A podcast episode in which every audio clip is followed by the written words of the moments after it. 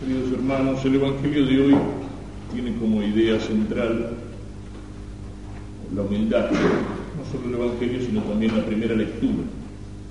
La primera lectura nos pone lo central de la humildad y el Evangelio aquello que es como una consecuencia de eso. Lo central de la humildad es que la humildad es una actitud delante de Dios, más que otra cosa. La humildad no es en primer lugar una actitud delante del prójimo, sino delante de Dios. Después, como consecuencia, la humildad también se vuelve una actitud delante del prójimo, que es lo que dice Jesús en el Evangelio, con ese ejemplo de los puestos en el banquete, del pelear por los primeros puestos. Pero sobre todo decimos es una actitud delante de Dios. Ser humilde no significa poner cara de humilde, ser humilde no significa negar las cualidades o las virtudes o las gracias, los dones de Dios que uno puede tener, sino que ser humilde es reconocerse criatura delante del Creador. Es decir, Dios es todo y yo soy nada. Y lo que tengo lo tengo como recibido de Dios. Y si a lo mejor Dios me dio en algún aspecto muchas cualidades, esas cualidades son don, son regalo de Dios, no son mérito mío. Y entonces, delante de Dios yo soy nada. Delante de Dios no tengo derecho a creerme algo ni a mandarme la parte. ¿Qué tienes que no lo hayas recibido? Decía San Pablo. Todo lo que tenemos lo tenemos como don de Dios. Y Él nos pedirá cuenta por esos dones, cómo los hemos usado. Y si nos dio más dones, nos pedirá más cuenta, nos exigirá más. La humildad entonces es eso, es reconocer que Él es mi creador y que yo soy la criatura en dependencia. Por eso Dios rechaza al orgulloso. El orgulloso es el que cree que se basta a sí mismo, es el que cree que por sus propias fuerzas puede ganar el cielo, es el que cree que Dios lo tiene que perdonar aunque él no se arrepienta, como Dios va a condenar a un tipo como yo. Por eso el orgulloso se cierra la gracia de Dios. La humildad, en cambio, se abre a la gracia de Dios. La humildad es como los cimientos, es como excavar los cimientos para edificar arriba de eso un edificio, el edificio de todas las otras virtudes. Mientras más profundos son los cimientos, más alto se puede edificar sobre esos cimientos. La función de la humildad en nuestra vida espiritual está en eso, en vaciar los cimientos, es decir, en quitar los obstáculos, quitar los obstáculos que nuestro egoísmo y que nuestro orgullo ponen al trabajo de Dios. Cuando reconocemos que no somos nada, ahí nos confiamos en las manos de Dios, ahí dejamos que su gracia trabaje en nosotros, que su gracia nos eleve, que su gracia nos santifique. Esto también tiene una repercusión en nuestras relaciones con los demás, que es lo que Jesús explica con esa parábola, algo que toma como imagen de la sabiduría de los libros sapienciales del Oriente aparecía ya alguna imagen parecida. No buscar los primeros puestos en un banquete, importante. El que busca los primeros puestos es el orgulloso. Y ese va a ser humillado. Cuando venga, digamos, el dueño del banquete, cuando venga aquel al quien le toca acomodar a la gente, cada uno en su puesto, y le diga, baja más abajo porque hay uno que es más importante que vos. En cambio, al revés, el que humildemente busca sentarse pasar desapercibido, sentarse en el último puesto, por ahí lo reconocen y lo hacen subir más arriba. La actitud de Dios con el soberbio y con el orgulloso. ¿De qué manera aparece esto? Y no solo en los banquetes, no solo cuando se trata de una fiesta, de una comida, buscar los primeros puestos, es decir, los puestos que están más cerca de la cabecera de la mesa, o en algunos lugares más cerca de la fuente de abastecimiento, es decir, de la comida no es solo el buscar los primeros puestos sin que a uno le importe nada de los demás, sino, ojalá fuera solamente en el banquete, porque no es tan importante. Pero lo que pasa es que eso aparece en cuantas otras cosas. Si lo miramos en el campo de la política, ¿qué es lo que debería ser el que tiene una vocación para la política y que tiene una capacidad para el gobierno? Debería ser humilde, es decir, un tipo dispuesto a servir desinteresadamente, incluso a costa de muchos sacrificios de servir a la patria, de servir a su pueblo. ¿Y qué es lo que vemos habitualmente en la política? Y ya desde hace muchos años. La búsqueda de los primeros puestos. Basta con ver lo que es una elección y sobre todo la interna en un partido político. Qué manera de empujarse, qué manera de, pisarse los callos, qué manera de, golpearse por la espalda. ¿Cuántas porquerías no son capaces de hacer para trepar un poquitito más arriba, para tener un puesto? qué manera de hacer valer. No, yo aporté tanto para el partido, yo tengo tantos afiliados en la sección, entonces a mí me tienen que dar ¿Y eso qué es lo que pasa en esa especie de pelea, en esa taparida de todo, de empujarse primero en el partido y de empujarse después en las elecciones?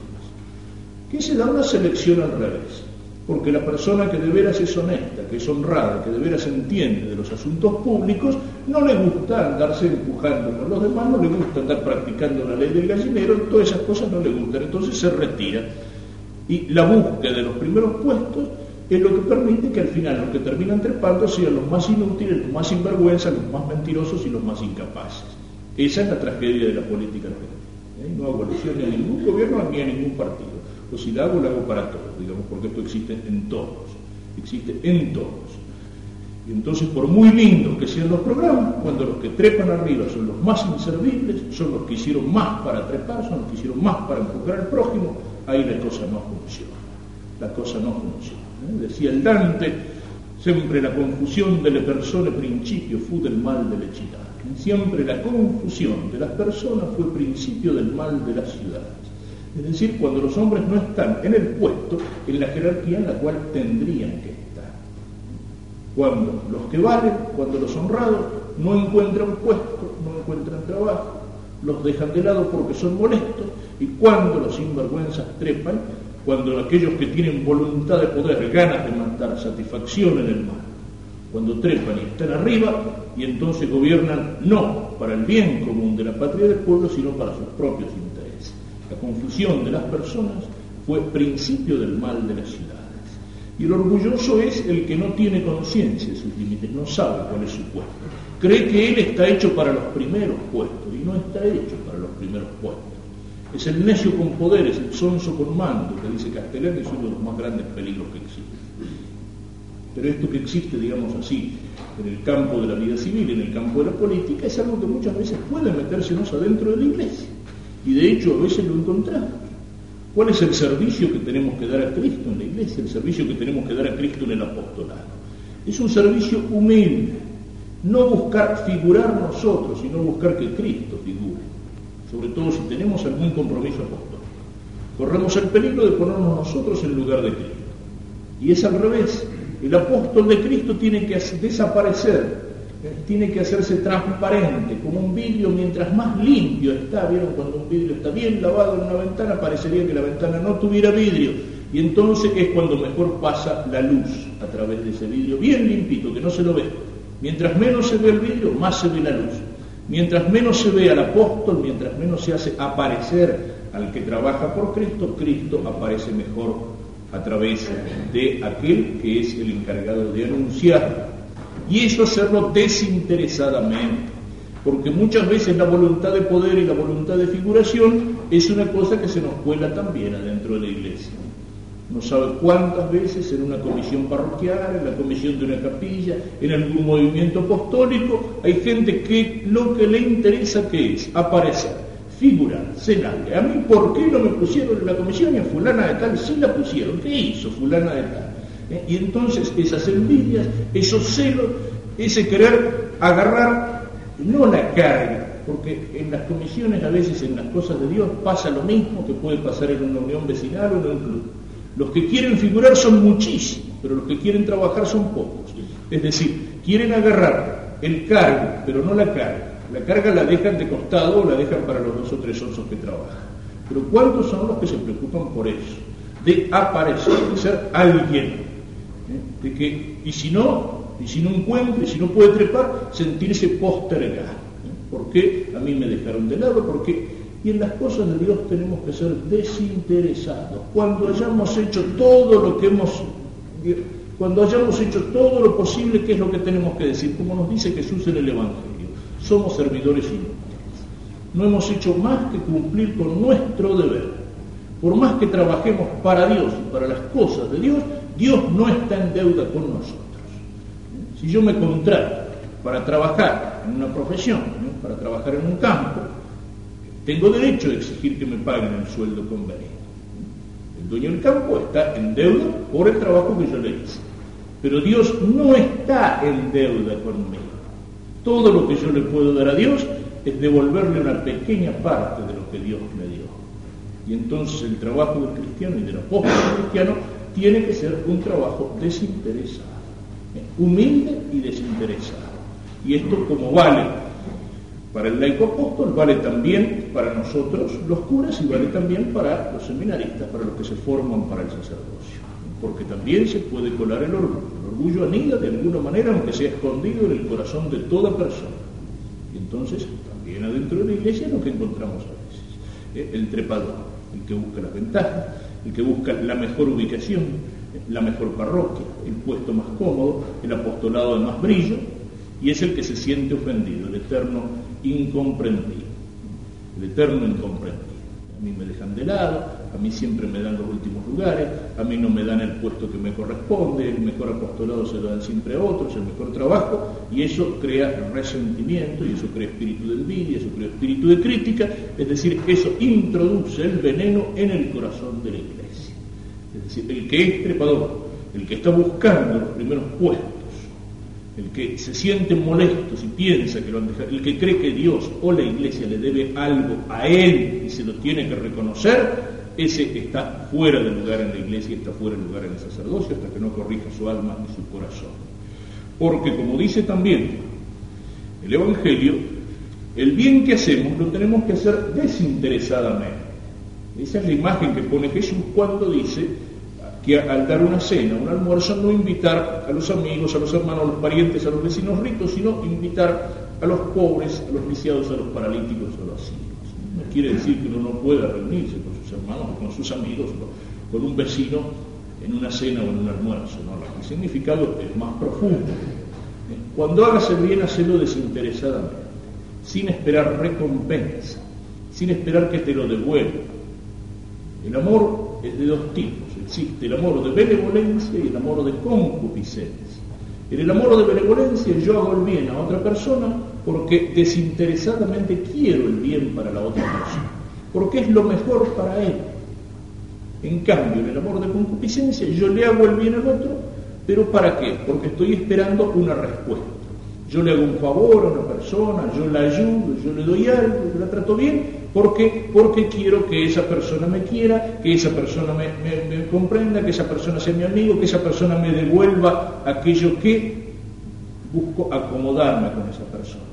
Eso no es amor verdadero. Si yo le hago bien a otra persona, pero lo que estoy esperando es la respuesta, es el agradecimiento, es el pago, es el favor, yo me estoy amando a mí mismo a través del otro.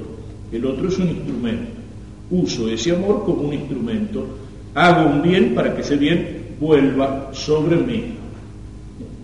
Y eso no es el amor verdadero que tenemos que tener. Tiene que ser desinteresado. Es decir, si hago algo por las cosas de Dios, si hago algún bien al prójimo, si hago algún favor, no estar esperando la respuesta. Lo he hecho porque el otro lo necesitaba y porque yo quiero el bien para el otro.